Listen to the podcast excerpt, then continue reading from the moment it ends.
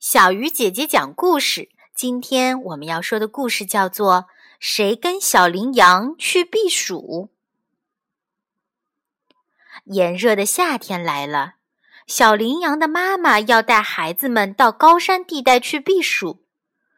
小羚羊想，还有许多小伙伴也一定热得难受，得约大家一起去。谁跟我去避暑？他一面走一面喊。一匹小红马奔跑过来，对小羚羊说：“我不去，我一出汗就像洗了个冷水澡一样凉快。原来它身上有许多汗腺，热了就出许多汗来调节体温，防止中暑，所以不需要避暑。”小羚羊想：“听说小黑狗身上没有汗腺，一定热得受不了，去约它避暑吧。”这时，小黑狗正趴在一间屋檐下，张着嘴，伸出长长的舌头，直喘气。黑狗弟弟，高山地带凉快极了，你跟我一起去避暑好吗？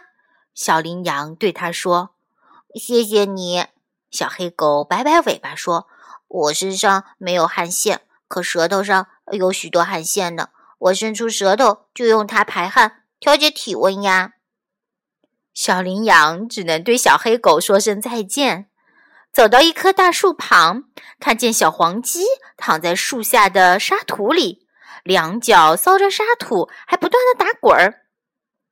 你躺在沙土里玩多热呀！小羚羊摇摇头说。小黄鸡咯咯咯的笑了，他说：“我热的直喘气，在沙土里躺躺，浑身凉飕飕的。”可舒服啦！小黄鸡不需要避暑，小羚羊好失望啊！他又走进林子里去约小松鼠。我不用去避暑。小松鼠在树枝间蹦来跳去，回答说：“夏天到来之前，我就脱掉了冬天的厚皮毛衣，换上了薄薄的夏装啦。”再去找谁呢？小羚羊正犹豫着。小灰兔急急忙忙地从他面前经过，小羚羊忙喊住他。